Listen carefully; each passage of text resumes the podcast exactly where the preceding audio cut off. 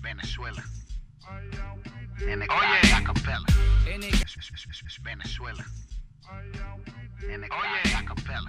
NK con AKA. Pela. Yeah. Oye, Yeah, once again, Stage Urbano. Buenas noches, mi gente. Volvemos una vez más aquí en Stage Urbano. Este es tu stage, mi stage, Unistage Mundial, el podcast de los colombianos. Parceros, ¿cómo vamos? Bien, mijo. Dímelo, dímelo, mi gente, ¿cómo va la vaina? ¿Todo bien o no? Bueno, y vamos a recordarle las redes sociales. Nos pueden seguir por todas las redes sociales Stage Urbano y las mías son LCK Bardi. Las mías son Juliano AB por todos lados. Y las mías, Aguapanelero es Y you. hoy tenemos un programa lleno de energías, lleno de buenos momentos. Tenemos un invitado especial, mejor dicho, un tema especial aquí en la Ciudad del Sol. ¿Qué les parece los fritos que está haciendo aquí en Miami? Fritos, qué calor tan hijo de puta. Ah. Bueno, ¿y quién es el invitado del día? Vamos a recordarle a quién tenemos en nuestra casa el día de hoy. Mi gente, esta noche, escúchelo. Sí, señores, nada más y nada menos que NK. Sí, señor, buenas noches. Desde la ciudad de Vene- desde el país de Venezuela, ahora aquí en la ciudad de Miami, NK Profeta en la casa. Primero que todo, parcero, gracias por tenerte aquí. No, hermano, pues súper agradecido por, por la oportunidad. Este, siempre es un gusto conseguirse con, con hermanos. El Venezuela y Colombia somos hermanos y, y gracias por la oportunidad. No, primero que todo, gracias a ti por estar aquí. Recordémosle a la gente tus redes sociales, dónde pueden entrar, dónde te pueden encontrar. NK Profeta, Instagram, Twitter, Facebook, todo eh, por NK Profeta y yo, yo mismo siempre estoy ahí controlando. NK Profeta. Bueno, parcero, ¿y qué te trae aquí en la Ciudad del Sol? ¿Cuánto, ¿Hace cuánto tú resides por estos lados? Fíjate, yo todavía no me considero que yo vivo aquí. Es más, yo no me con- yo no considero que yo me fui de Venezuela. Yo yo lo veo como que estoy trabajando ahorita, que salí porque incluso yo salí de mi país hacia Panamá a hacer un video y no he vuelto. así que es como que estuviera de gira, algo así. Yo no, no me no me he desconectado de mi patria. Tuve un par de años en Panamá y llevo un año un año un poco más acá entre Orlando y Miami. Y bueno, y después veremos para dónde nos lleva el río. O sea, que nunca saliste de, tu, de Venezuela como con la mentalidad de que no ibas a volver. O sea, que ibas a salir y... Exactamente como lo dijiste. Yo nunca pensé que. No es que agarré mis maletas y me fui. Me fui con lo que iba a hacer en ese momento. Después volví. Eh, volví a salir y así, pero ya tengo tres años donde he estado más afuera que allá. Está bien, está bien. ¿Pero amañado por aquí o qué? Estoy cómodo en Miami. Miami hay una comunidad venezolana grande, una comunidad latina súper grande. Entonces, el clima, uno se sigue sintiendo como, como si fuera otro estado. Claro, casa es casa al final del día, la sí, casa de uno casa todavía de se siente parecido allá, digamos. Sobre todo la, la idiosincrasia, ¿sabes? Si, si hay mucha población latina, uno se siente en familia. Claro, claro, un poco se va ajustando también a las diferentes culturas que uno tiene aquí. Bueno, y empecemos a comentarle a la gente de tus comienzos. Vamos a hablar un poquito de tus comienzos para llegar a lo que estamos haciendo ahorita y lo que se está haciendo ahorita. Entonces, ¿cómo comenzó NK Profeta? Primero que todo, explícales NK Profeta. ¿Qué significa? El, el AK. El AK tiene dos significados. El, el NK es Natural Killer, que es un- una célula que tenemos en el cuerpo que ayuda a combatir células malignas. ¿Sabes? Eh, lo que nos hace inmune a muchas células malignas se llama Natural Killer, NK, la célula NK. Y me gustó porque yo combato como los cánceres de la sociedad. Y, le di ese significado. Y profeta porque yo era seguidor de, de- profecía, de Nostradamus, de Edgar Cay, de, de algunos profetas que yo leí algunas cosas y, me gustó y, y los uní ahí NK Profeta. Ahorita utilizo más NK, pero es NK Profeta. Y el comienzo, bueno, en Venezuela, eh, el momento que yo comencé, yo de pequeño yo escuché poco hip hop en español, pero era el que más me gustaba. Yo no, yo no tengo mucho conocimiento de hip hop en inglés. Obviamente sí, muchas cosas sí, pero no soy así el más letrado en el asunto. A mí me gustó fue cuando escuché por primera vez a Vico C, cuando escuché mm, el disco de Cypress Hill, Éxitos en Español, eh, Ariana Puello, Tres Coronas, Ok, lo- shout out eh, eh, Roca. Control Machete, Latin Fresh. Entonces, eh, o sea, cuando yo, el hip hop, cuando yo escuchaba una que otra cosa en inglés, mm, sí me gustaba. Pero a mí me gustaba mucho la salsa, la salsa brava, Héctor Lavoe, Ismael Rivera, que eh, Rubén Blades, habían, esas salsas tenían mucho contenido. Las letras tenían historia, ¿sabes? Y el hip hop cuando lo escuché en español, eh, aparte que me encantaba el ritmo, eran historias también. Claro, y era como que, mm, ah, wow, eh, Te metían. sí, y me gustó y, y ahí empecé a amar el género, pero como oyente, ¿sabes? Como un como público. Pero empecé que escribir. Yo me acuerdo las primeras cosas que escribí son demasiado malas, así que pésimas. Ojalá nunca me las consiga. Este, pero ya me empezó a dar esas ganas, porque a mí me puede gustar el, eh, varios eh, expresiones de arte y no por eso yo iba a mi casa a hacerlas, pero con la música sí me provocaba escribir. Y así empecé a escribir hasta que me mm, sí me gustaba, pero no pensé que lo iba a hacer como carrera. Hasta que tropecé con un grupo de Venezuela que se llamó la, se llamaba La Corte. Este, y ahí sí es como que yo empecé a cantar los propios temas de ellos, a grabar en cassette temas de ellos, no míos, y me sonaba bien. Y yo decía, no suena mal.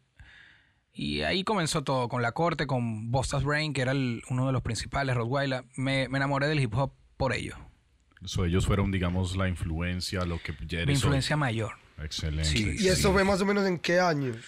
finales de los 90, principios del 2000, pero ahí era como que esto me gusta en serio, ya era un hobby en ese momento. Ya fue, mi carrera comienza como tal cuando ya yo decido meterme en un estudio y hacerlo serio. Serio, serio. Fue ya. como, fue en el 2006. Entonces, pero ya desde el 2005 sí venía escribiendo y escribiendo, escribiendo. No grababa nada, pero escribía, escribía, escribía. Habían foros en, en internet, en página X, no me acuerdo ni el nombre, Los pero chats de ese tiempo. chat y, Sí. y free- o sea, hacíamos competencias, escri- eh, todo escrito. Ya era algo que me gustaba. Yo todos los días quería que llegara la hora que yo iba a ir a, a pagar un chat, a meterme ahí dos horas rapeando y me iba para mi casa. Entonces, ya vi que eso era en serio. O sea, era un, me, me despertó como una pasión. Y ahí comencé, pues ahí en adelante grabé un demo. El demo cayó en las manos de, de un, un, un músico importante, un grupo que se llamaba Papa Shanty Sound System, se llamaba Paparazzi, y, él era la época de MySpace.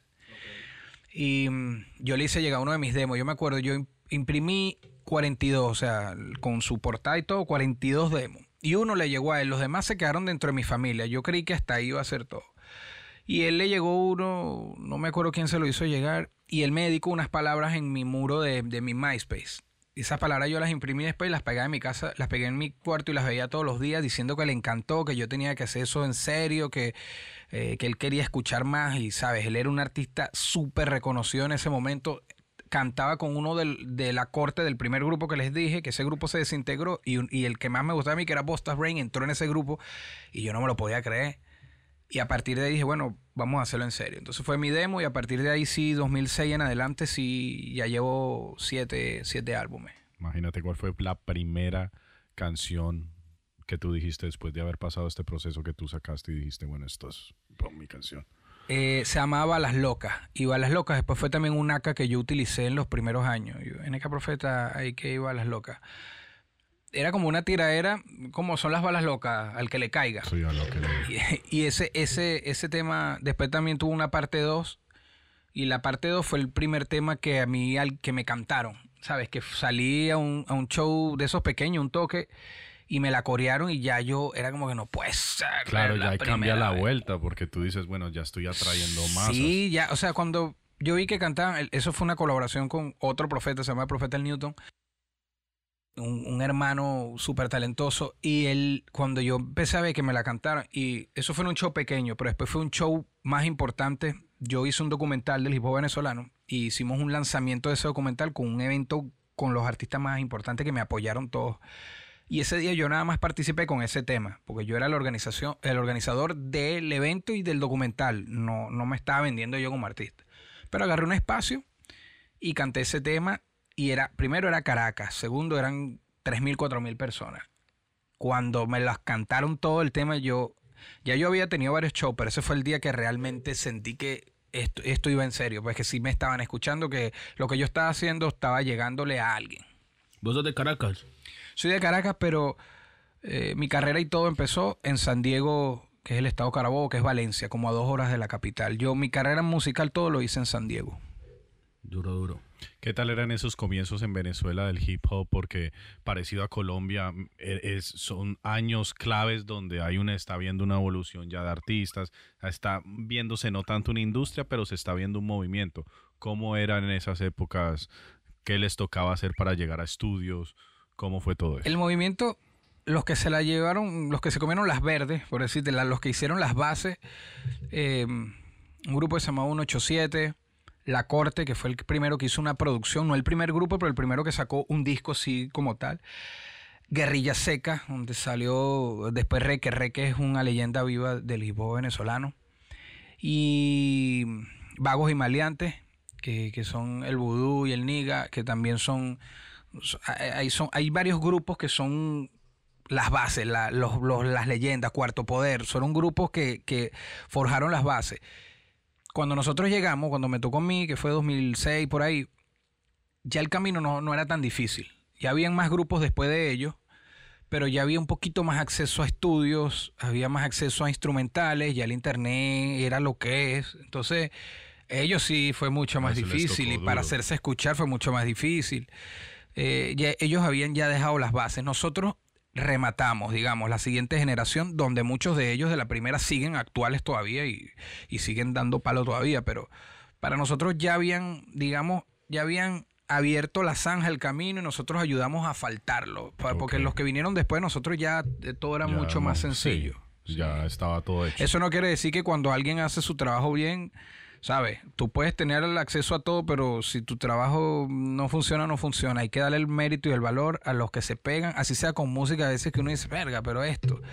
Eh, aunque uno considere que no, porque si a uno le hubiese tocado ese mismo nivel de suerte, uno no se quejaría. Entonces, Yo siempre he dicho, si es para uno, es para uno. Sí. Lo único que hay que hacer es trabajo profesional, buena música y hacerlo del corazón, hermano. El resto se abre. tal cual como tú dices, hacerlo lo más profesional posible, Sí. independientemente de las expectativas que tú te crees. Yo desde el día uno, yo desde que ya empecé a hacer producciones, yo así lo escuchara mi mamá nada más. Yo quería que quedara bien. Entonces buscaba, yo, yo no quería instrumentales internet, quería que fuera mío, porque yo dije, si algún día un tema de esto es el que es y, y el beat es prestado, no quiero, entonces desde el principio pagaba por beat. Claro, yo no tenía mucho dinero, pero trataba de hacer, no intercambios, pero les, les pedía que no me cobraran tan caro, igual con los estudios.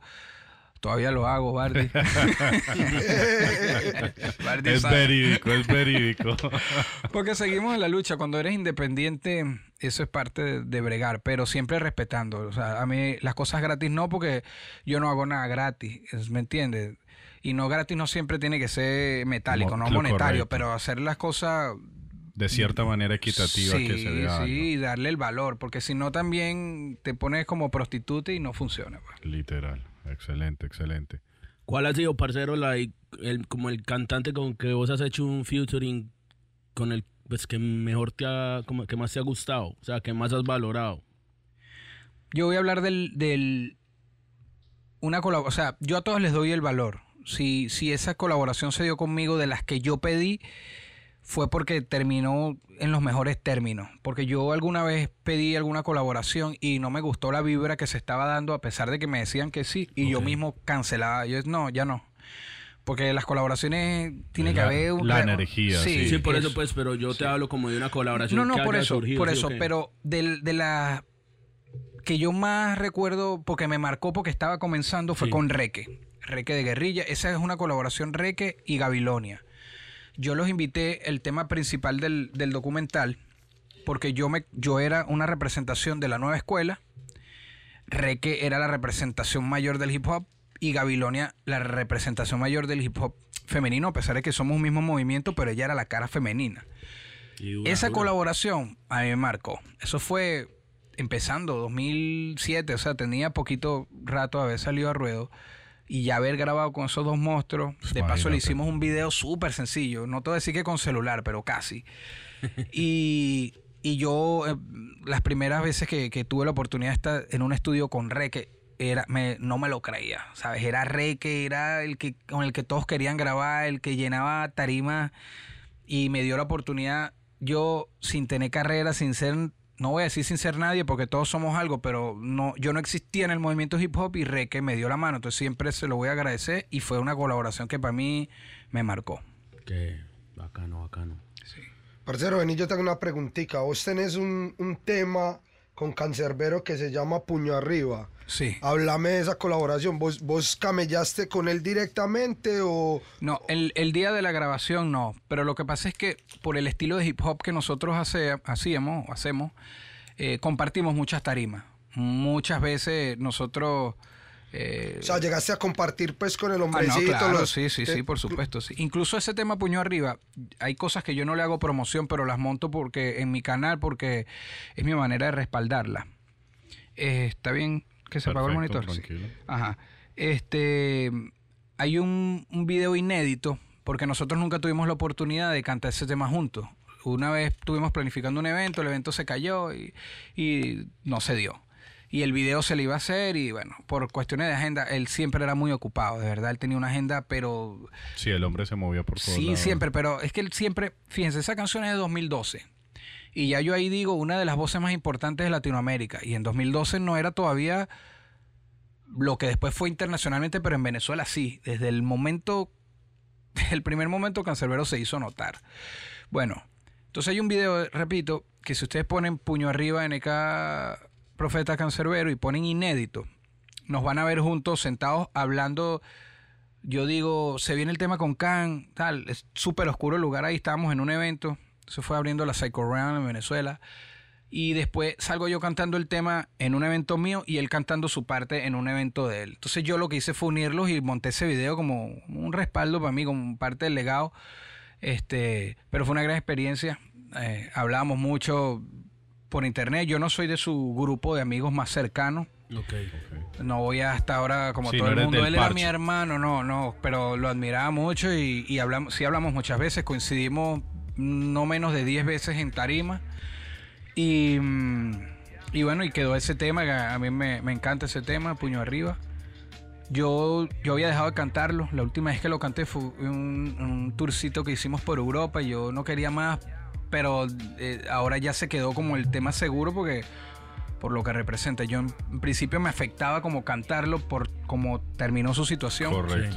Como, Y lo deben de pedir Pero- mucho, me imagino yo. sí, nomás sí, no, ya pues- es un tema que Es histórico. parte. Sí, sí, sabes, soy de los que tuvo ese honor de grabar con una de las mejores voces, No, de los el- talentos No, más el rap más latino, una de las sí. leyendas, se puede decir que Cancerbero va a vivir siempre. Y eso era estando vivo, porque sabes que también a veces las personas post-mortem se convierten en leyendas. Pero, ¿sabes? Yo recuerdo él llegando en un evento, mm, llegando a Ecuador o a Perú, no me acuerdo cuál de los dos, una firma de autógrafo, una cosa, era como que hermano, yo siempre oí la comparación, y no sé si saben, Servando y Florentino. Sí, Sí. esa gente iba Sí, a Colombia sí, sí. y se desmayaban. Brother, pero o sea, la seguridad, eh, fue en Perú, un- en un centro comercial, la seguridad lo tuvo que sacar, tu- llegaron los bomberos, una cosa, o sea, y eh, significa que no fue que no, después de muerto, obviamente después de muerto llegó a muchos más oídos y se internacionalizó, diría Más, más. sí. Más, sí. más, sí. sí, este, pero, pero él siempre dejó su huella, siempre, en vida lo hizo.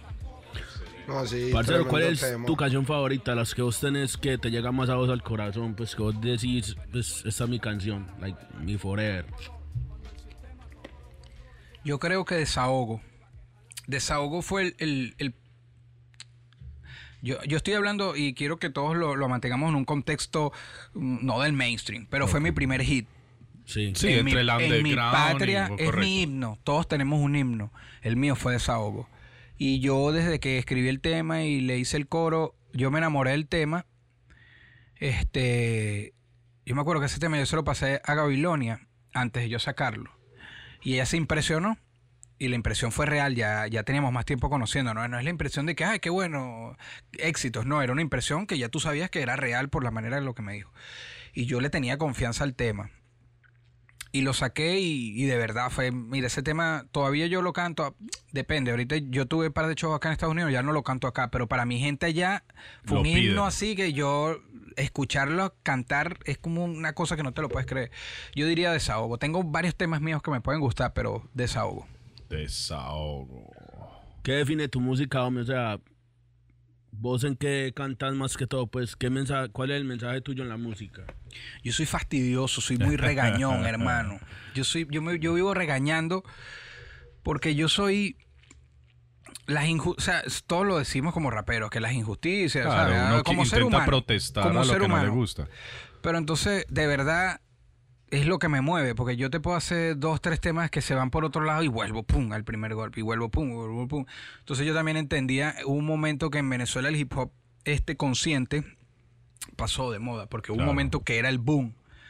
Y yo también, yo mismo como público, yo entendía, claro, la gente ahorita tiene Quiere la- moverse, quiere, bailar. eh, gozar eh, y vengo yo, no, que tú, que el gobierno, que... ah, que la- Entonces, yo los entiendo, yo los entiendo. Cuando yo decía, habían públicos que estaban fríos, yo es que este público no está para mí.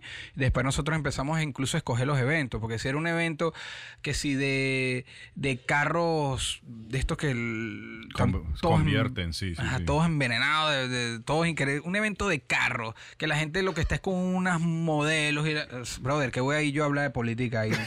Sí, Claro, sí, sí, yo sí, entiendo que uno tiene que sembrar la cosa donde no te escuchen, que uno tiene que eh, llevar el agarrar, mensaje sí. para... Pero hay sitios que realmente te puedes pasar un mal rato tú y le, le- le- la gente se incomoda. Entonces yo empecé, mm, en este tipo de eventos no. Entonces ya después quedamos como muy etiquetados de que éramos para eventos o muy hip hop o, o de Muy underground. Sí, de, de peleader, sí, de muy Sí, donde iba a haber Sí, tropel a la salida. Sí, así. No, no es eso, sino que es que es- se, se categoriza como en el, en, el, en el hip hop en inglés también, ¿sí me entendés? Hay la rumba que vos vas y las chimbas no quieren ir sino a bailar. Eh, es lo como hay el hip hop pasa- que vos vas sino, por ejemplo, a ver a Wu-Tang o algo así, es sino eso. puro hardcore hip hop. Eso. Sí, que uno sabe que no vas allá a escuchar. claro, O sea, no vas a- No vas a exactamente. escuchar lírica. Ya. Exactamente, independientemente incluso de que te conozcan, porque el que ama el hip hop, ese hardcore, se puede parar ahí. Ajá, fui yo.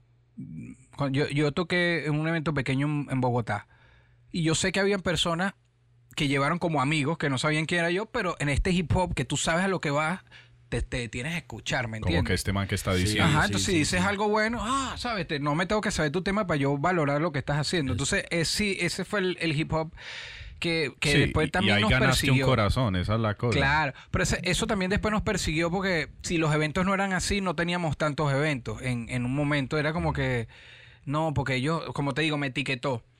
Pero yo, yo, mm, es lo que soy, ¿me entiendes? Entonces, con mucho público o sin público, porque nosotros eh, hemos estado así, esto es lo que somos. Entonces, el que lo valore bien y si no, yo lo sigo haciendo porque es lo que me nace. pues. ¿Siempre has intentado quedarte en tu línea o en algún momento has entrado en tu cabeza, bueno, será que de pronto por... mm, o de pronto por... Lo ah? he hecho, lo he hecho, pero no pensando en que me voy a cambiar de rumbo, sino hay días que también uno ya no escucha lo mismo y Como ahí- como como fusionar, artista, sí, como sí. hacer una Sí, fusión. y a veces digo, ¿sabes qué? Quiero hacer un tema así porque quiero, porque escuché un tema así que me gustó y yo digo, yo estoy, tengo la capacidad de hacerlo.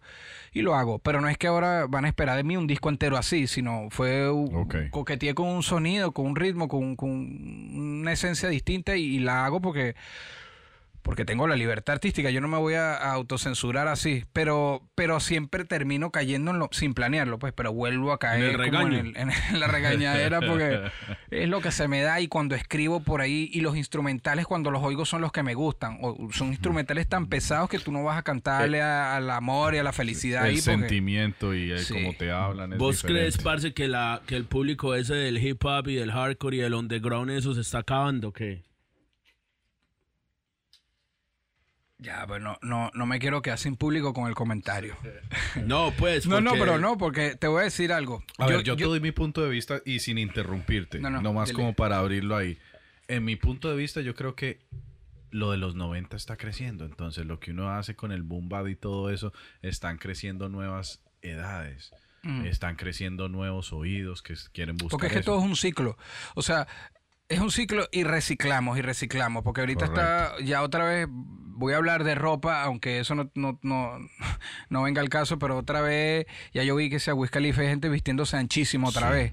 Después que se vestían, que yo no sé cómo No les, les cabían pasaban las las, huevas. piernas. y- Con, con- bueno, con bolsas, con bolsas de basura.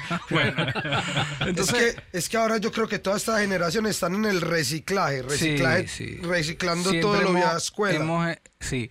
Y yo saqué un tema hace poco que es un, un- no es un trap porque no hablo de punto ni de venta, pero es el sonido como del, del Latin trap. Y cuando se acaba empieza un tema que se llama Underground. La gente a veces no presta mucha atención porque el comentar, los comentarios que me dejan en el, en el tema underground abajo en el video es como que tú eres la cara del underground, soy under y me siento representado y era una crítica a la etiqueta del under, no era Sí, en era pro, hablando en era, contra. era una era en- sí, era como diciendo es que hay mucha gente que se da golpes de pecho, siempre he dicho eso, que no, que el hip hop, que los cuatro elementos, que las raíces, y son demasiado cuadrados, demasiado ortodoxos y, y pasan a ser irrespetuosos, ¿no? Porque a fin de cuentas el hip hop eh, nació para, para romper con lo ordinario y, romper con las reglas. Entonces después también los, los- los muy amantes del hip hop te quieren poner demasiadas reglas. Entonces, bueno, yo en ese tema digo, bueno, a fin de cuentas me considero músico, porque si yo llego a hacer algo que al hip hop no le parezca y me quieren crucificar, bueno, entonces soy un músico que se me da bien el hip hop, pero yo no me voy a dejar ahora, yo estoy en el hip hop porque el hip hop me permite decir lo que me dé la gana. Entonces ahora tengo que pedirle permiso o agradarle, me sabe. ah, Sí, claro. sabe. No, yo pienso que eso, yo pienso que eso no deja progresar el género. Pues, No sobre todo deja, el es género, que nos el género metemos del el rap en español, porque es que yo he visto, Literal. Yo he visto, por ejemplo, en Colombia, sobre todo, que el rapero tiene que ser rapero. O sea, vos sos rapero y si vos cantas otra cosa, entonces ya sos un vendido. ¿Sí o qué? Sí, el, Usted- el- el usted- público colombiano es duro. No, sobre demasiado, sobre todo donde yo soy, en Bogotá, Sí. somos muy. el público es súper radical. Claro, porque por ejemplo en Medellín, en Medellín como Medellín se ha vuelto como tan urbano ya, pues como el género urbano, ya como que ya los raperos pueden como hacer otras cosas o, o- o- Ya están más abiertos a... Exacto, ya sí. como que la gente no lo señala. Ya dice, ah, este, hizo, este es rapero, pero canta con este, todo bien. ¿Sí o qué? Sí, pero no todos, no todos. No, pero es que hay muchos, pero ¿sabes qué? Esos ya La que los que nosotros sabemos se quedaron por sí, allá sí, atrás. sí, por allá se quedaron. Es como yo que sé, uno venga pero- aquí, sí, ok, y le diga a un rapero de aquí, vos no puedes cantar con... Yo he visto los raperos de aquí cantando con gente que hace country. Sí, ok. Claro. Con gente que hace dancehall, reggae, Es que, es que somos también muy hipócritas porque en el tema underground yo digo, no me acuerdo eh, la línea, cómo la escribí, pero yo hablo como que, que nos critican por, por, por, por algún ritmo, suponte, pero suena Big Popa en, la- en una discoteca y todo... Y brother, Big, Big Popa es notorio, el tema... Sí. de- Sí, sí, de- sí. Y tú dices, brother, escucha esa letra y ves es tema de disco, de bailadera. Entonces tú dices, no, coño, brother, o sea, no, es demasiada hipocresía porque en español tal, pero en, eh, en inglés te oyes cualquier cosa y la baila y la disfruta. Entonces yo digo, hay que, hay que dejar, la- eh, eso es una doble Hay que moral. culturizar Yo nunca, el yo la verdad nunca, sí, parce, yo, yo nunca pude entender eso a lo bien, culturizar el oído y ser tolerancia. Yo creo que siempre en, este, en nuestro género nos ha faltado un poco la tolerancia y eso es lo que de pronto lo que nos amarra al crecimiento.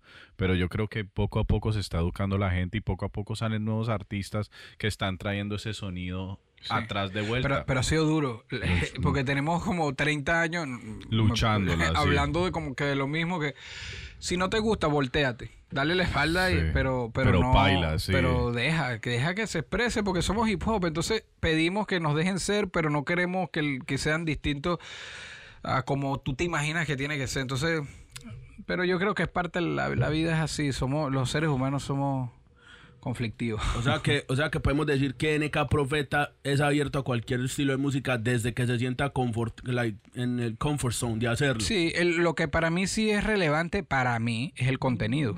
Lo que tú estás diciendo ahí. No, no en cuestiones de ritmo. Pero el, el contenido, pero yo, Claro. como en sí, yo como Sí. cantante, ¿sabes? Yo- y yo he tenido mi- mis batallas por, por atacar a otros, otros mensajes.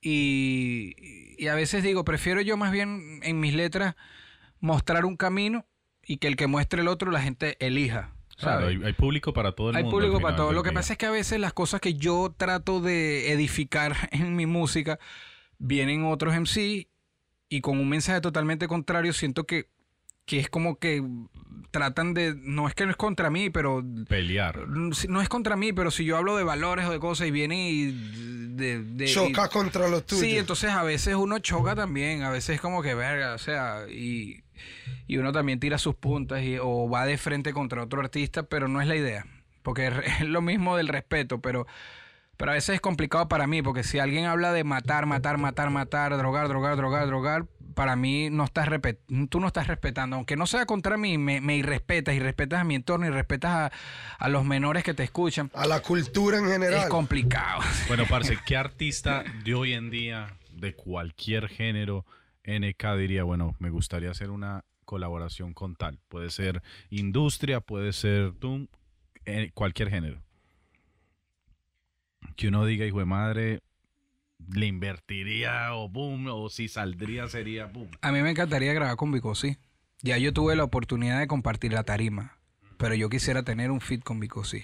Pa- Yo quisiera tener un No es fácil, yo lo conocí. Yo no, yo no soy de eso que mucho gusto, vamos a grabar. Jamás, jamás. o sea, yo no me hubiese cagado esa visita así. Vení, vení, vení. Pero con- hermano, pero No, vale, no. Y aparte que a mí me lo han hecho y no se siente, no, eh, te, te pones incómodo. Mucho gusto, grabamos un tema Eh, entonces. brother, a- mí eso me pasa todo el tiempo y es incómodo. Que me imagino. Entonces, claro, uno no quiere ser grosero y tal, pero eso ya te hace como que le haces como un asterisco a la persona, te, te marca a la persona. Yo, yo en ese viaje yo ni hablé. Cuando yo estuve, yo escuchaba, escuchaba, escuchaba, escuchaba, escuchaba. Y a lo mejor pueden decir, a lo mejor ellos no sé si pensaron que yo era tímido y no es que yo sea muy extrovertido, pero yo dije, yo no tengo nada que hablar aquí. O sea, si me toca decir algo puntual lo voy a decir, pero yo, yo voy a escuchar, ¿sabes? Tengo el maestro enfrente, Mejor igual me dicho, usted- usted- con igual, yo lo que hacía era escuchar. Parce, vení. Una preguntita, parce. ¿Y, ¿Y cómo se dio esa conexión vos con Vico, que ese marica es una leyenda? No, el, el papá de los helados. Él, fue después de lo de la polémica con Residente. Ok. Este, yo tuve una entrevista que me hizo Rapetón. Y, y en la entrevista yo hay una parte que yo dedico para hablar de, de una anécdota que yo tengo un cassette donde yo escu yo tengo en ese cassette los que yo más escuchaba. Hace rato, entre la gente que nombra, no nombra a Don Dinero, que también escuché mucho Don Dinero. Ok. Em, Shout out to Don Dinero. Yeah. El, el- en ese caso yo tenía Don Dinero, Ariana Puello, eh, tenía Buda Family, que era Tempo, Ghetto y Gastan, eh, Vico, Latin Fresh y Psycho Realm. En este momento de mi vida, puedo decir que grabé con todos, menos con Vico. Entonces yo decía, en ese cassette que yo los escuchaba y yo ni siquiera soñaba, o no sé si yo soñaba, pero no, no había empezado a cantar. Después yo pude grabar con todos ellos. Y yo digo eso, me falta Vico, pero igual tal. Entonces, ese, ese pedacito de la entrevista mm, le, le hizo ruido a la esposa de Vico, sí, que vio la entrevista. Y cuando vio esa parte, le dice, Vico, ven que está, porque yo luego lo hablé con ella, mira esta parte y se la pone. Wow. Ahí queda así, o sea, y después ella me llama, la esposa de Vico, yo, me, me escribió por Instagram, me pidió el número y me llamaba. Y me dijo, yo necesito que tú hables con Vico, después que tú te expresaste así, yo te lo voy a pasar por teléfono. Hermano, yo me puse Uf. pálido, yo ve que voy a hablar yo. Imagínese eso. Empezó a temblarle todo. Estaba preocupadísimo, hermano, estaba preocupado. Entonces yo hablo un rato con ella, a quien le, le, le mando un gran abrazo, una gran persona, Sonia. Este, y me dice, bueno, ya, ya aquí está. Porque Vico realmente es una persona anti mm, medios, anti redes sociales. O sea, el- el- no es que es anti, no es que esté en contra, pero no está para eso, está en otra cosa. Entonces, nada, me lo pasan y. ah, Aló, ¿qué tal, hermano? Yo, "Ah, un placer, maestro, tal. Entonces hay como un silencio así, yo, Dios mío, ¿será que tengo que hablar? o- ¿Qué, qué digo, le digo? madre? ¿Qué le digo? Entonces yo digo, mira, yo, eh, los silencios así a veces son incómodos, ¿sabes? Claro. Claro. Entonces yo digo, yo no, no, tengo que romper el hielo o aprovechar. Si eso era todo, si nada más él me iba a decir hola y yo iba a trancar, yo tengo que aprovechar para decirle todo lo que le quiero decir. Claro. Y me pegué. Agradecerle en general por lo que hizo por el hip hop en español. Que el primer hip hop en español que yo oí en mi vida fue eh, Blanca con José Esteban y la Patrulla 15, que era un merengue, pero él entraba en hacer hip hop. Sí. Y fue el primero que vi en mi vida en las fiestas que hacían mis papás. Entonces yo aproveché y le dije, no lo dejé hablar yo ahí. Yo no sé si él iba a hablar. Y si fue pa, pa, pa, pa, pa, pa, pa. Yo dije, bueno, por lo menos si va a trancar, yo necesito habérselo dicho. Me expresé. Y a partir de ahí, de verdad se rompió el hielo. Después que yo termino de hablar, eh, él me responde a las cosas que le dije y hablamos 30 minutos, ¿sabes? Hablamos tanto del hip hop, hablamos de, de la política venezolana. Este. No hablamos casi de, de, de la polémica. Porque, ¿qué pasa? Que también hay personas que después de la polémica ven que Vico me invita a Puerto Rico. Eso se podía interpretar como que como que me la estaba dando. Sí, como que pero ganó no, no NK, tiene nada que boom, ver. boom, boom, nos pero no tenía nada que ver. Simplemente la entrevista post a la polémica que yo hablo de Vico y era como que ellos le cumplieron el sueño a un fan, así mismo, ¿sabes? Le cumplieron el sueño de que yo me expresé así de Vico y que me encantaría conocer a Vico y que me gustaría grabar con Vico. Y ellos, ¿sabes? Que me tuvieron un gran detalle conmigo. Entonces yo siempre trataba de explicar eso, pero, ¿sabes? El que quiere pensar mal va a pensar mal. Pero, Claro. pero nunca es que hablamos de eso. Él es amigo de Residente. Ellos se siguen en las redes, ellos se hablan, ¿sabes? Ellos son unos, unos monstruos, unos cracks en lo que hacen. Entonces a veces la gente se hace muchas historias y cree que y, y realmente las cosas no son tan graves como, como se ven. Bueno, ya hablamos, vamos a hablar de Residente, entonces devolvémonos a ese punto de... Bueno, rapidito, antes de ir a lo de Residente, hablamos por teléfono. Luego la esposa me llama dos, tres semanas después y me dice, te queremos invitar a un show de Vico. Yo pensaba que el show era en Estados Unidos. El show es en Puerto Rico. Uf, Y yo, pero era invitarme con todos los Ah, No, juguetes. no, hasta el yo lo que entendía era que era invitarme, ¿sabes? A invitarme y sentarme ahí, a lo mejor en un VIP, algo, y conocerlo, darle la mano, sacarme una foto y ver.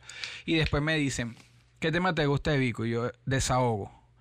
Que por eso yo después también Y- utilicé mi tema, le puse desahogo. desahogo. Yo le digo desahogo, si no lo dudé en la respuesta. Y ella me dice, ok, es posible que cuando Vico cante desahogo, a lo mejor te invite a que te subas con él. Ahí sí ya me, pálido me puse, pero...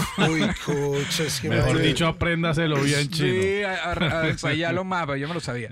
Este, y después me llaman y me dicen, también queremos que cantes algo tuyo. Y yo, wow.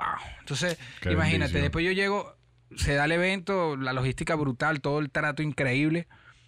Nos reciben y el, el mismo, no, al día siguiente que llegamos vamos al ensayo. O sea, yo conozco a Vico, es para buscarlo para ir a un ensayo.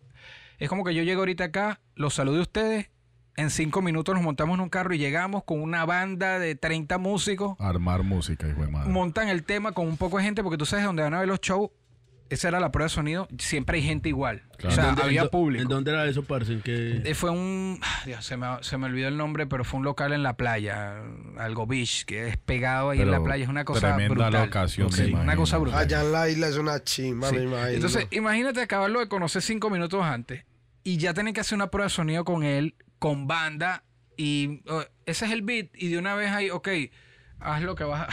Fue Tírate. súper presión, súper. Es más, cuando cantamos Desahogo, en, en el ensayo, en la prueba de sonido, la cantamos dos veces, y las dos veces yo me equivoqué en el mismo, en el mismo punto. En, una- en un pedazo me equivoqué porque él iba dirigiendo encima. Le iba oyendo esa parte tú, esa parte yo. Eso ya te lo tienes que aprender. Es una cosa bestial. Entonces, las dos veces yo me equivoco, pero él no dice nada. Entonces se acaba el ensayo, nos despedimos y yo le digo, esa parte que me equivoqué, yo la... Él no, no, no, yo ni te dije nada porque yo sé que esta noche tú la vas a decir. Y verga, yo, yo no salí, yo tenía para salir, yo ni salía a comer, yo me quedé todo el día en el hotel ensayando, ensayando, ensayando.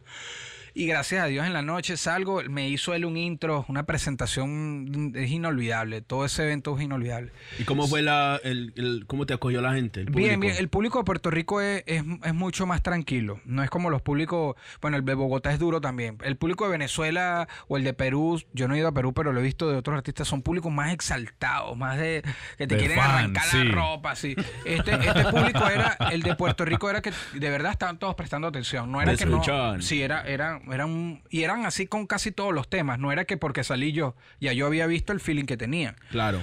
Obviamente Vico tiene unos hits que volvió Claro, loca a la no, gente y Wiso G salió y les improvisó de cada cosa en primera fila y los volvió locos también, ¿no? ¿Sabes? No, y, y- y- saber que usted tiene que probar finura a ese momento. No, o sea, es que, es era que eso era una gran responsabilidad. De paso era el regreso a Vicosí, a Puerto Rico desde el Choliseo. Era su regreso. Ush, y acababa de pasar los residentes y yo no sabía cómo me iba a recibir el público, ¿sabes? Claro, Porque yo a fin de cuentas podía... Pero no, fue un buen recibimiento, eh, pude expresarme y después el- cuando yo terminé mi parte de la canción se mezclaba de una vez con desahogo. Y desahogo salió perfecta, como dije la parte que había fallado en la mañana. Cuando yo estaba diciendo ya el último pedazo de terminar el tema, por dentro fue realmente cuando yo disfruté, porque lo demás era un compromiso. Por mi bandera, por lo que representa Vico y porque Y la si tú oportunidad, la me imagino. cagas, sí. hermano, más allá de lo que hable la gente, te marca artísticamente, Claro. te queda Claro. ese Como persona. Te queda como ese. Eso no te lo vas a sacar después, ¿me entiendes? Aparte que yo había tenido una experiencia, y es relacionada con Colombia. En Lisboa al Parque, yo canté en el 20 aniversario con los amigos de Desorden Social. Eh, Yo, yo tengo un fit con ellos, ellos me invitaron y me dieron esa tarima a las 5 de la tarde, hermano, que eso era Sí. el océano de gente. así. No Sí, cabía es un un alma. gentío. Y una línea, puta. una línea se me fue. Ese tema yo lo había ensayado mil veces, yo me lo sabía de memoria y en esa línea se me enredó la lengua así de que dije mal la primera y me dañó todo porque es como Shit. que me salí. Porque ahí sí me temblaron las piernas, brother. Cuando yo salí en Hijo al Parque... Me imagino la. es impresionante. Las piernas era como que se me fueron, así me sentí como que me, me desmayé aquí. Jueputa, ¿dónde estoy? Se me fue esa línea. Los hermanos de Desorden la agarraron y yo reagarro el tema y lo termino, doy el mensaje que quería y tal. Pero era como que yo me bajé incómodo porque, coño. Entonces no, yo porque tenía. allá no perdonan, allá no, son no, no. y- y- inmediatos. Yo salí bien de ahí. Era por mí, porque yo lo quería hacer bien y porque nada más en mi participación era un featuring y se me fue una línea, pues. Pero no pasó nada.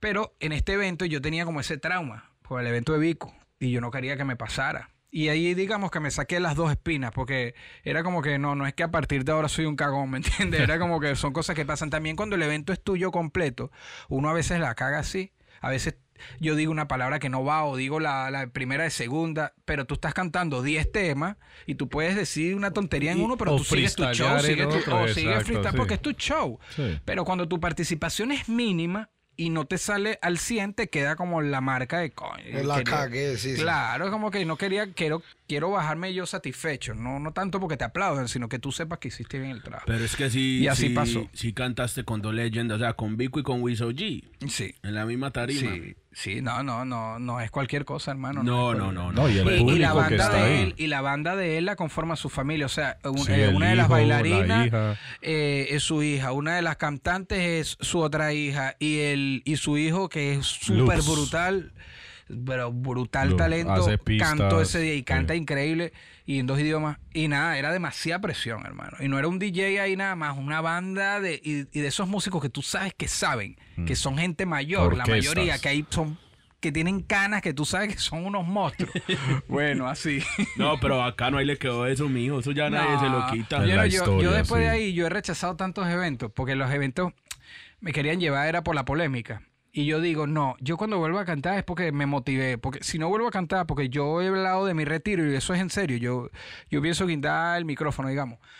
Y yo digo, si ese fue el, el último evento de mi vida, que No yo sé, diga, ya "Ah, el último no. evento fue con Vico. No Puer- fue con Vico en Puerto En Rico. Puerto Rico. Cerrado con broche de oro. No, una eso- canción con el hombre. No, no, por eso yo digo, si yo no canto más y ese fue mi último show, yo me O sea, fui relajado. Empezaste, empezaste, la, empezaste, escuchaste como el primer rapero a Vico y terminaste, colgaste los ¿Viste? guantes con Vico. Pero es que eso yo, por eso yo digo, mira, la, la única manera, aunque yo también he repetido que cuando mi país consiga la libertad, que cambie de régimen, yo quiero hacer una gira en mi país gratuita de despedida. Quiero darme una vuelta, pero todos los eventos que sean gratuitos, cuando sea, si Dios me lo permite. ¿Por qué Ojalá despedirse? pronto, perdón. ¿Por qué despedirse? Mm, no te voy a decir que me cansé y no te voy a decir que no, no vaya a volver algún día. Este, pero de momento es como quiero parar. Ok, tomarte Sí. un receso. Y sí, pero yo considero que, que voy a parar. ¿Piensas quedarte en la música, envuelto en algo Sí, con sí, sí, música? sí, haciendo pienso quedarme en la música, pero de, de no quiero sacar producciones, no quiero... Escribir como para otra No, y yo, persona. y yo, pues, sí, lo podría hacer. Es que descubrí en la música, esto es desde mi punto de vista, yo no quiero decepcionar a nadie ni que Sí, sí, escuchen, sí, ni- sí, sí. que para yo llegar a donde yo quiero llegar, o donde yo me imaginaba cuando uno es niño y donde yo me imagino en la cima, no me gustan los precios que hay que pagar. Literal. Entonces yo no estoy dispuesto, no, no, la apuesta es muy grande. Yo no estoy dispuesto, dispuesto a apostar a mi familia. Es mucho sacrificio. Es demasiado. Y yo he visto que nadie lo ha superado. Nadie. De los artistas grandes. Todos se han roto sus relaciones, se han afectado su familia, tienen mucho dinero, mucha fama. Brutal. Pero después también todos dicen, cuando los entrevistan, que no, el dinero y la fama no era lo que yo creía. Y ya perdieron a su familia, ya... Esa apuesta, yo ni siquiera quiero intentarla. ¿Sabes? Yo no, lo- no voy a apostar a mi familia. Mi, mi familia aquí estoy con mi hija, para Sí, todos sí, lados. claro. Entonces, eso, como lo que yo quería alcanzar, el precio es muy alto, es como que me decepcioné y no quiero seguir intentando porque esa era una motivación diaria que yo tenía, alcanzar una meta que yo veía ahí y a la misma vez aportar algo. Pero como a- aportarle algo a la sociedad. Eso sí lo quiero seguir haciendo. Entonces, si un día yo me despierto después de mi retiro y me provocó hacer un tema de alguna situación política o de algo que yo considero, lo voy a hacer, porque tampoco es que mm, me niego. Pero sí voy a parar el ritmo de como venía, porque yo estaba trabajando para algo que ya no quiero Enfocado trabajar para eso. sí, es mi enfoque al, al, al yo ver la realidad que he visto, porque he estado cerca, porque he estado con artistas que ya están en esa realidad y yo he estado ahí, no me lo contaron. Yo no quiero eso para mí. Ok. So, entonces, ¿dónde se ve en qué profeta en cin- de aquí a cinco años? Un hombre de familia, relajadito. Sí, yo, sí, yo de todas formas dije, si de verdad me retiro, retiro, cuando ya cumpla 20 años de carrera, pero yo ahorita tengo 13, volvería con un disco. Siempre lo pienso. Yo quiero, yo quiero guindar los guantes cuando salgan todavía dos discos más, que va a ser cuando cumpla 15 años de carrera, porque 15 me gusta, esa cifra me gusta. Es como que un pelotero, un jugador de béisbol o un jugador de básquet, una carrera de 15 años es una carrera seria. No puedes decir que no es puedes decir que fue un hobby o que duró un ratico. 15 años es serio. Sí, Claro. es, es Y una después, leyenda. sí, yo después digo, y después cuando tú puedes estar cinco años ya sin cantar, pero ya tú existes mientras no te mueras y tengas voz. Cuando llega el 20 aniversario, yo creo que sacaré un disco, a lo mejor haría otro poquito. Lo que no quiero es amarrarme a la música. La música va a pasar a ser mi se- un segundo plano, porque tengo 13 años que es todo. Es lo que respiro, lo que hablo. Así yo hago otra cosa, todo va enfocado en... La yo tengo unas deudas, mi hermano. Que yo debería que abrir un, un GoFundMe de eso. Y de Un GoFundMe, bien, ¿qué? sí. para que me ayuden, hermano. hermano, yo Ya estoy saben la campaña GoFundMe NK Profeta. Sí, sí, no, estoy en terapia intensiva con esas deudas. Son deudas de música y lo peor es que cuando he entrado plata, porque también he entrado, me endeudo más. No es que digo voy a bajar las deudas para... No, digo, bueno, después yo veo cómo pago lo que ya debo y le vuelvo a invertir otra cosa. Y son deudas que no es que son pérdidas después, sino que invierto en videos, en producciones. Y como a mí me gusta hacerlo a lo grande, cuando tengo la, la disponibilidad económica, no me lo pienso. Y por eso también yo también tengo que ver mis prioridades, porque ya yo tengo una niña Correcto. y, Eh, y a veces me parece un poco egoísta que sigo pensando, porque es que la carrera es lo que me mueve, de verdad, porque si es mi pasión, yo todo, toda la carrera, desde el vestuario, todo. Y eso que yo no soy un hip hopero divo de tal, de pero fashion. igualito pienso en grande. Yo sí veo a todos esos fashion, porque era como yo, yo no canto gangsta, pero me encantaba ver eh, 50 Cent y sus DVDs y sus cosas, y yo hacía DVDs y yo hacía cosas también. Y amo a Psycho Ran, me encantaba Psycho Ran, que son demasiado gangsta de, todos de tráfico y todos de matar policías y yo me vestía como ellos, pero a lo mío. Entonces Correcto. me servían de inspiración, pero no sus letras. pues. Entonces ya es como cambió un poco la prioridad. No, y vas madurando con el tiempo y como decís vos, ya sos hombre de familia y, y también el, lo que pasa es que en esta industria depende del mensaje que vos impulses ahora es muy importante porque en parte vos sos, you like a role model for your kids, ¿sí me entienden? Entonces, sí, es, es importante, es importante, pero no, no, hay que tener la esperanza de que NK siga poniendo música. bueno, pero de momento, bueno, la semana que viene estuve acá en sus estudios, voy a, voy a grabar un, un video en Nueva York. Este, yo estuve sacando como tres capítulos de- de una producción nueva en la que estoy, ya saqué dos, el tercero no ha salido mientras esté la situación país. Hace una semana no tenía pensado sacar un tema que ya saqué, se llama Soldado de Paz. Por eso te digo, si un día me paro y necesito expresarme, lo voy a hacer. El micrófono siempre va a estar Sí, como una. voy a- yo le voy a dedicar un tema respetando su- sus creencias o su no creencia. Yo le voy a dedicar un, un- un disco a mi forma de, de creencia. Yo creo en Jesús, yo creo en Dios. Claro. El disco ya se llama Yeshua, que es Jesús en, en arameo, que era el idioma que hablaban en aquella época. Ya tengo todos los instrumentales, ya tengo escrito como cuatro temas. Este. em, tengo ganas de hacer un video en Israel, pero me enteré que hay que pedir visa. Tengo un amigo, los, los venezolanos estamos regados en el mundo y tengo un director de video viviendo en, en Israel y yo quisiera ir a grabar en Jerusalén este video, eh, un solo single, un solo video de, de esta producción. Voy a ver si se me da. Eh, porque yo desde el principio de mi carrera yo decía, yo le quiero dedicar un, un disco adiós, yo quiero. Y fíjate, lo dejé para el final porque uno es así con Dios. a mi forma de, de- de- de ver las cosas, uno se para el final. Pero el man y siempre es casi, fiel. casi en el final es que le voy a dedicar el disco y desde que yo empecé estaba, le voy a hacer un disco, le voy a hacer eso. Era algo que tengo que hacer antes de retirarme. Ese disco Yeshua es el penúltimo, porque después viene Me Voy, que es con el que quiero guindar el, el micro. Bueno, y, y- y volvamos un poquito a lo de Residente. Ah, ahora ¿Qué sí. le dio al hombre por decir levantarse un día y bueno, hoy le voy a tirar a Residente? Bueno, ustedes saben dónde me buscaron ahorita, Sí, donde yo vivo. Ahí hay un McDonald's en la esquina. ok. En la gasolinera. Yo estaba al frente de esa gasolinera del McDonald's, estaba frenando, frenando, frenando, porque el, el semáforo cambió a rojo para llegar a mi casa. Y estaba frenando y venía atrás un jaguar a 200, demasiado duro así. Se estrelló con mi carro, yo me estrellé con el carro adelante, el delante con el de adelante. El de... Yo sentí que me, que me iba a morir, o sea, porque el momento a lo mejor fue muy rápido, pero te pasa por la adrenalina, no sé, te pasa lento, me pasó como cuando te dicen que te pasó la vida, yo pensé en mi hija, en ese momento yo decía, no puede ser, no la voy a ver más, etcétera, etcétera. Y entre las, ese flash que me pasó, también sentí como, no es que, yo lo dije en, Che- en el programa de Chente, no es que en el momento del choque yo le voy a tirar residente con, con el choque, pero sí, pero sí dije, o sea, sí pensé que había muchas cosas que no había hecho. Y después de ese accidente, yo me puse manos a la obra en hacer cosas que yo nunca había hecho, que quería hacer, que había dejado ahí guardadas, como el disco de Yeshua. Y entre esas cosas yo quería medirme, quería medirme, a pesar de que yo nunca he hecho hip hop competencia, el hip hop mío es otra cosa.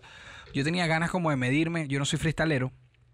Y lancé una encuesta, porque esa experiencia del choque me hizo ver la vida distinto. Porque fue un accidente que pude haber quedado Jodido de por vida. de jodido sí. por vida Sí. o, o pude haber fallecido porque fue un accidente bien fuerte. Entonces, yo, de verdad, aunque el, el que más crea que fue todo demasiado planeado, yo hago una encuesta y digo, quiero medirme y quiero como lanzarle a alguien porque era algo que yo nunca había hecho. Y puse, le dije a la gente que pongan sus nombres aquí abajo, quien quieran, aquí en Facebook y en Twitter. Bueno, el que recibió más votos fue Residente. Me acuerdo que segundo creo que fue Nash. No, Reque, después Nash, etcétera. Y yo sigo la carrera de Residente. Em, políticamente tenemos visiones distintas. Y fue por ahí que yo me fui. Porque a fin de cuentas yo tampoco lo conozco personalmente y yo no hubiese sacado cosas personales. Entonces, así nació todo hice el tema que hice contra Residente y con quien tengo ahora una amistad. Antes no existía, ni siquiera habíamos hablado. Y, y fue un boom. Nunca jamás en la historia. Eso te abrió unas me puertas que, Sí, mejor no. dicho, me imagino, ¿no? Claro, claro, también me ganó todos sus, sus fans de hater. Yo todos los días que abro mis, mis cuentas, algún insulto de, Ah. algún fan de Residente me llevo todos los días. Hasta el sol de hoy no, sigue. hermano, pero si tuviera el celular aquí, te apuesto que abro y tengo un, un insultico por ahí. Bueno, parce, y usted le tiró y entonces de repente usted miró y este man me respondió. ¿Qué jamás, sintió en ese mira, momento? No, yo jamás en la vida pensé que. Yo lo había, lo estaba hablando con, con, con colegas. Mucha gente me escribió. ¿Y tú qué crees que pasó? No, él no va a responder, no tiene por qué. A él, no tiene, él tiene que ignorarme. ¿Para qué va a responder? Yo no pensé que iba a responder. Este, también el, el- la polémica se, se incrementó porque él subió unos, unos videos, unas historias. Ya yo he dicho eso que estaba muy molesto y que por ahí hay un chamo que, que yo no voy a repetir las cosas porque estamos Sí, en buen sí, tono sí, y yo también lo entiendo. Es como que tú te pares un día y alguien que tú no conoces te vino a mentar la madre a tu La casa y tú- calentura del momento, Claro, pongámoslo así. como- ser humano que es cualquiera, ¿no? Sí, sí. Entonces, yo es, eso hizo que la gente le escribiera y le escribiera y fue la presión. Bueno, eso era lo que yo entendía, que había sido la presión. Eso tiene que haber influido. Pero después cuando yo hablé con él, él me dijo, yo tenía un estreno con, el video que hizo con Nash. Yo tenía un estreno el viernes. Tú me lanzas el tema el martes, miércoles, el domingo, no me acuerdo. Y él dice, la gente va a creer que ese tema te está respondiendo, porque yo digo, hijo de puta, tírenme a mí, y mi letra es competencia. Y yo dije, verga, esto me va a manchar un poco el concepto que yo tenía de este tema, que no tiene nada que ver. La y- orientación y le del tema. Eso, sí, el con- y, le, y le salpica a Nash, que no tiene nada que ver. De paso, yo nombro a Nash en la tiradera. Y porque ellos ya, yo sabía que, que tenían como una colaboración, yo lo que yo no sabía Un que iba a salir. entero, creo, ¿no? No, no, era, era esa colaboración. Y, y entonces él dijo, yo tengo que hacer algo que me separe esto de lo otro. Este, y por eso él responde. Cuando yo veo que va a responder, yo se lo dije a él, pues nosotros nos vimos aquí en Miami y hicimos como una especie de entrevista. Este, él ya sacó un pedacito. Este, cuando yo veo que va a responder y, y dice, esto sale hoy en la tarde, hermano. Yo era como un león enjaulado, yo no podía... Está cagado, bro. ¿Qué carajos va a decir este man ahora? hermano, estaba súper preocupado. Yo, yo desde temprano y estaba todo el día en la cuenta de él actualizando, actualizando, actualizando para ver cuándo iba a soltar. Entonces, de paso ese día, me acuerdo que estaba mi hermano a distancia que estaba en Orlando. es- Estás pendiente, estamos pendientes. Si te enteras primero, Dan. Mi hermano a las 12, Guindo, no, no puedo más, avísame. Yo dejo el teléfono y me avisa. Yo el teléfono prendido. Soltó el tema como a las 2 de la mañana. Yo lo oigo y llamo a mi hermano, mira, ya lo soltó, despierte, despierta a mi esposa, mira, ya Residente respondió. Este, yo enseguida que yo escuché el tema, con una sola vez que lo escuché, yo subí en Instagram y le dije, me gustó, yo se lo publiqué. Yo puse el link así de swipe. Yo, aquí la respuesta de Residente, me gustó, el instrumental está increíble. Puse ahí un par de cosas que, que no son, pero bien. Y lo publico. Yo mismo publiqué la tiradera que me hicieron, bien, bien, fino. Este, ¿qué pasa? A mí me gustó el tema porque a pesar de que hay dos, tres cosas que no son ciertas, él no, no hizo una gran difamación, que era mi preocupación. Porque Residente es un, un artista del mainstream. Es el, el Él te latino. pudo haber apagado en un segundo. Él es el latino o más Grammy. Él, eh, o sea, Sí. si él ahí él inventaba, si él difamaba, porque lo podía hacer si le da la gana, pero le agradezco que no lo hizo. Si él decía ahí dos, tres barbaridades de mí que no fueran reales, aunque después él saliera a desmentirlo, él mismo, ya yo iba a quedar marcado, ¿me entiendes? De por vida, sí. Si él decía ahí que yo había violado a alguien por decirte algo horrible, algo así, yo después todo el mundo me meto en el celular, viol- ah, violador. O No, te acabas. no, hermano, no, no iba a haber manera que yo me... Sí, sí, eso sí es verdad. Sí. Eso era preocupante para mí, entonces, porque a fin de cuentas yo no estaba en los niveles, él habló de niveles, pero de, del mainstream. Entonces, Sí. lo que él hiciera me iba... Entonces, él lo tomó, él es demasiado, él es muy inteligente, él no sabía muchas cosas de mí y lo tomó por el lado, a pesar de que tiene fuerza el tema, lo tomó por el lado como jocoso, te hago vomitar arepa, ¿sabes? Jugó con la jerga venezolana, se ganó mucho público venezolano a favor, porque ya lo tenía de paso. Este... A mí me gustó, o sea, me pareció que estuvo bien. No, y y yo yo, y que- yo desde un principio dije, no va a haber parte 2, y lo dije antes de que él la tirara. Claro, si él decía algo como lo que les acabo de explicar, yo me iba a tener que defender, pero igual me iba, me iba a mar- a marcar. Pero como no pasó, no pasó. Hasta ahí llegó. Sí, y bueno, y en ese mismo momento que yo te digo que yo subí el tema, él me escribió un privado, porque cuando yo le escribo en Instagram, yo le doy la mención, eso a ti te llega, si yo te escribo a ti una historia con mención, te llega como un mensaje privado. Y yo veo que me responden el mensaje y, y era recintillo, verga, que me puso a las dos y media de la mañana. Y, yo- y me puso hablaremos, más nada. Y para mí el hablaremos fue amenazante, así lo leí yo. Esa fue la primera vez que Nada más, puso, con él. nada más puso hablaremos. Y Uy, yo- ¿cómo? Qué tú suspenso. no Coño, le él- él, me acaba de lanzar un tema que dice que me jura por el crucifijo que donde vea me va a partir la madre. Y me pone hablaremos y yo, verga, este hombre, este hombre viene, viene por mí. Cuídate, sí. mejor Entonces dicho. yo lo que le digo es, bueno, hermano, yo le respondo, hermano, cuando usted quiera, pero el tema me gustó, en, en otras palabras, ¿no? El tema me gustó y, y bien, ¿sabe? Mi admiración, le respondo. Y él me vuelve a responder, no, no, que mañana hablemos. Era- no era, no era, no era- Hablaremos de nuevo. No fue como yo lo vi, yo ya yo lo veía matándome. No, no, era como que él que buscó hablar. Y sin entrar en detalles, conversamos un rato más. La conversación para como por dos horas y luego se reanuda pidiendo e intercambiando teléfonos. Después él dijo en una entrevista a Molusco en Puerto Rico, él dice, cuando el chamo este me, me escribe y dice que le gustó el- la tiradera y, y me la pone a mí, yo no sabía cómo reaccionar a eso. O Sí, sea, la él primera vez que yo que le tiré a alguien y que me diga te quedó buena, era como que no entiendo qué, y ahora qué hago, o sea, cómo, cómo reacciono. Y él dice, yo estaba en Nueva York y me fui a esa hora a las 2 de la mañana a caminar, a agarrar aire. Lo, por- lo estoy repitiendo porque esto no fue privado, lo dijo en una entrevista. Entonces me devolví y dije, yo, yo voy a hablar con él. Le escribió, nos escribimos hasta las 5 de la mañana y al día siguiente hablamos por teléfono, él me llama y hablamos un rato y, y ahí en, en esa conversación lo que sí te puedo decir es que hablamos, mira, esto, esto y esto y esto no, esto y esto no me pareció y esto y esto es mentira. Y lo mismo le dije yo, mira, esto y esto no, esto, esto no, esto, esto, esto tampoco es así. Y a mí me parece que fue una... A mí me parece que fue súper entretenido. Y, y La gente, creo que a mí me parece que lo disfrutó, que Es fue de que- Sí. altura y como terminó fue de altura. Mira, por haber terminado así, yo tengo amistad hoy, puedo decir que tengo amistad con Wisoji, amistad real. Por haber terminado así, yo he podido tener conversaciones con Ivy Queen. Y son cosas que son gente que cuando yo empecé, yo crecí y me cuesta entender que me manden un- una nota de voz, me cuesta y que me están Claro. hablando a mí, todos estos programas, estar hoy acá, eh, haber estado con Chente, con Mikey, ¿sabes? Yo en Alofoque, Rapetón, o sea, yo, yo crecí viendo todo esto y se me dio la oportunidad. Hay gente que dice que no fue la forma, pero a fin de cuentas también esto es hip hop. Y eso, y eso es es la que a eso, cultura, a eso era lo que iba a ir yo ya en este momento. Eso es necesario para esta cultura. para mí Que- hace falta. y que aunque- y pasen aunque- esas cosas. Y aunque el motivo fue lo que me juzgan, el motivo, pero, pero bueno, así se me dio a mí. Pero Y- bueno, pero bueno que vos lo aclaras porque, pues, personalmente yo pensé que vos lo habías hecho por, pues, no sé. Pero es que a fin de cuentas mi motivo, ¿Qué, por que agarrar para mí es real. Sí, Mi- pues como yo, este man le tiró a este man. Sí, pero es que también, mira, mi motivo para mí es real. Tuve un accidente. Me pasó la vida por, por en segundos y dije, quiero hacer cosas que no he hecho. Entre esas, como yo les dije a ustedes, mi vida se basa, el 90%, antes de que naciera mi hija, se basaba 100% en el hip hop.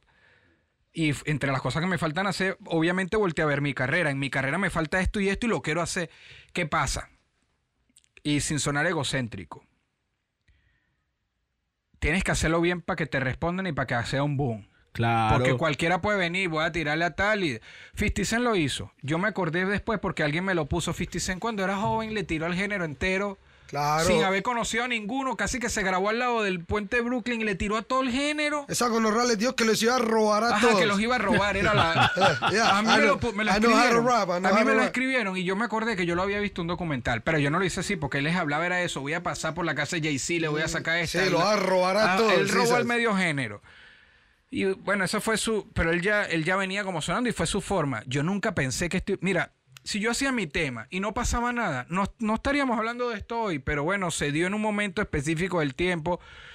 Y ayudó al hip hop. Yo creo que también la respuesta de Residente, Residente ahorita está en una línea donde el, el- el rap latino, él sabe que está en una evolución y en un crecimiento mundial. No, y, y que tampoco hay alguien que le que tenga como las huevas para tirarle, porque todo el man sí me entiende, sí, el man es residente y está en una plataforma y lo que sea, pero mucha gente, ninguno le se, se, se para en la raya a En su tirarle. país, eh, Sí, eso es lo que más me decían. Que acá en Puerto Rico me decían, eh, a, a nadie le gusta como. Le respetan eso. Sí, porque eh, tiene un Su duro. lírica, Sí, sí. el sí, man sí, le- sí, es sí. que Pero, pero, pero lo que yo le decía a él, a usted, es que, pues, que que que todo tiene su origen. O sea, mucha gente a lo mejor pensaba, ese mal le quiere tirar a este por coger fama. Pero como usted dice, usted le pasó eso y de ahí nació eso. ¿Con quién me mido? Puso el, el Y yo lo hice para mí. ¿Sabes? Yo lo que más pensé que podía pasar, sí, mira, por mi hija. Lo que yo más pensé que podía pasar era como que me dijera, que me escribiera en Instagram él y me dijera, está buena o, o dijiste un poco incoherencia y ya. Tú Y era como esperabas, que- sí, yo porque- así, no, yo nunca pensé que iba a pasar a nada. Yo he hecho muchos proyectos, hermano, y no terminan en lo que terminó esto. Correcto. Pero aquí pasó y, y ya. Y, se dio, y cuando a mí me dicen, no, que tú estabas buscando sonido, sonido tenía yo si hacía la parte 2. Hermano, Ah, sí. yo tenía los ojos, es más, en las entrevistas me decían, Estaban pero la parte esperando dos, eso, sí. La parte 2, ahí sí tenía sonido, ya, el- ahí tenía los ojos así. Yo hubiese podido realmente seguir, seguir, seguir, pero no, no, porque nunca fue la idea. Y por eso antes que él respondiera, yo dije, no va a haber parte 2, desde ya les estoy diciendo que no va a haber parte 2. Esto se hizo que yo ni siquiera pensé que me iban a responder. Bueno, y ya casi nos vamos. Una última pregunta, parcero. Antes de venir con las 10 del Juliano. Eh, que si entramos a tu radio en este momento y ponemos play, ¿qué está sonando en tu radio? Verga, es que voy a decepcionar al hip hop otra vez, ¿vale? Las hermanitas calle. No, no. Mira, iba a sonar Eddie Santiago. Va a sonar mucha salsa, esa salsa erótica, le decían. Puro Tito Rojas. Tito Roja. Ah, qué bello niño. Frankie Ruiz. Pura salsa de cama. La base. Sí, sí. Oye, ¿A qué le gusta a usted? Ah, no, que, son las letras, que son las letras que yo le critico al reggaetón, pero me las vacilo en la salsa. Ah, porque- es que Tienen otro, tienen otro sonido, otro Aquel sonido. viejo motel y todo eso. Va a sonar, mira, hermano, hasta artistas pop de los 80 venezolanos como Elisa Rego, de, eh, Franco De Vita. Oh, obviamente Franco De Vita, una obviamente chimba. me escucho hip hop en Claro. español. Eh, Varia- cuando hay una escucho en inglés, Joel Santana que me gusta. Mm. Eh, hermano, cualquier cantidad de, de Mariah Carey es mi artista favorita sobre la faz de la tierra por encima de cualquiera y, y más abajo de Mariah, Lenny Kravitz y después de ahí el resto. Eh, hablo de, de- de- en inglés, pues. Claro. Y también van a conseguir, eso es lo que va, un- Lo un- que una ensalada. Un y- sancocho de música ahí en Sí, ese sí, carro. Un desastre, sí. Bueno, parcero, y para despedirnos, nosotros tenemos aquí una, una sesión que es 10 preguntas que Juliano te va a hacer. Una respuesta, lo primero que salga de tu Madre de corazón. Dios. Vamos a darle. Bueno, parcerito, ¿cuál es tu mayor inspiración? Mi hija, ¿Cuál es tu comida favorita? pizza. Venezuela, La quiero libre. Miami, Me siento en casa. el rap, Mi vida. el reggaetón, Un ritmo mundial. el trap, El nuevo reggaetón. Residente, Un crack. Vico sí, La leyenda, el papá. Maduro, Coño de tu madre. hijo de puta. Hablas bien de Juliano, parcero. Buenísimo. bueno, bueno, hermano, Bueno, mi bueno. gente, y esto es Stage Urbano, este es tu stage, mi stage, Unistage Mundial. Parcero, gracias por estar aquí con nosotros. Gracias, Gracias, Stage, por la parcerito, la oportunidad. buena, la buena. Gracias No, por la el tiempo. muy bien, hermano. Es, es el- es la idiosincrasia latina y colombiana. Eso, gracias, Colombia. por el mundo. Colombia, Colombia, gracias por todo lo que están haciendo por Venezuela, por recibirnos to- eh, a los caminantes y a todos en, en su patria. Gracias. No, parce, Somos todos abierto. uno y todos estamos en la misma lucha. Yo creo que ya es hora de tener a Venezuela libre y somos la gran Colombia y fuimos la gran Colombia y ahora somos hermanos y Amén. siempre seremos hermanos. Bueno, ya saben, síganos en las redes sociales por todos lados, Stage Urbano. Las mías son LCK Bardi. La mía Juliano AB por todos lados, mijo. Y la mía, Aguapanelero es you. Y aquí a mi hermano, síganlo por todos lados. NK Profeta, así mismo. Y nos fuimos buenas energías, amor, paz, hip hop. Y esto es Stage Urbano.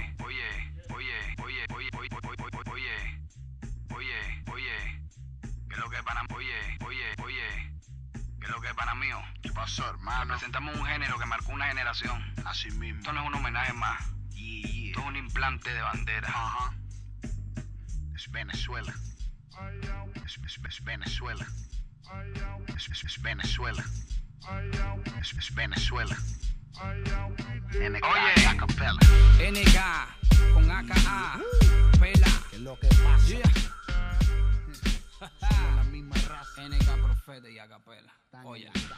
Somos un movimiento sin comparación, oye. El rap la voz de toda una generación. Hip hop es vida, cultura.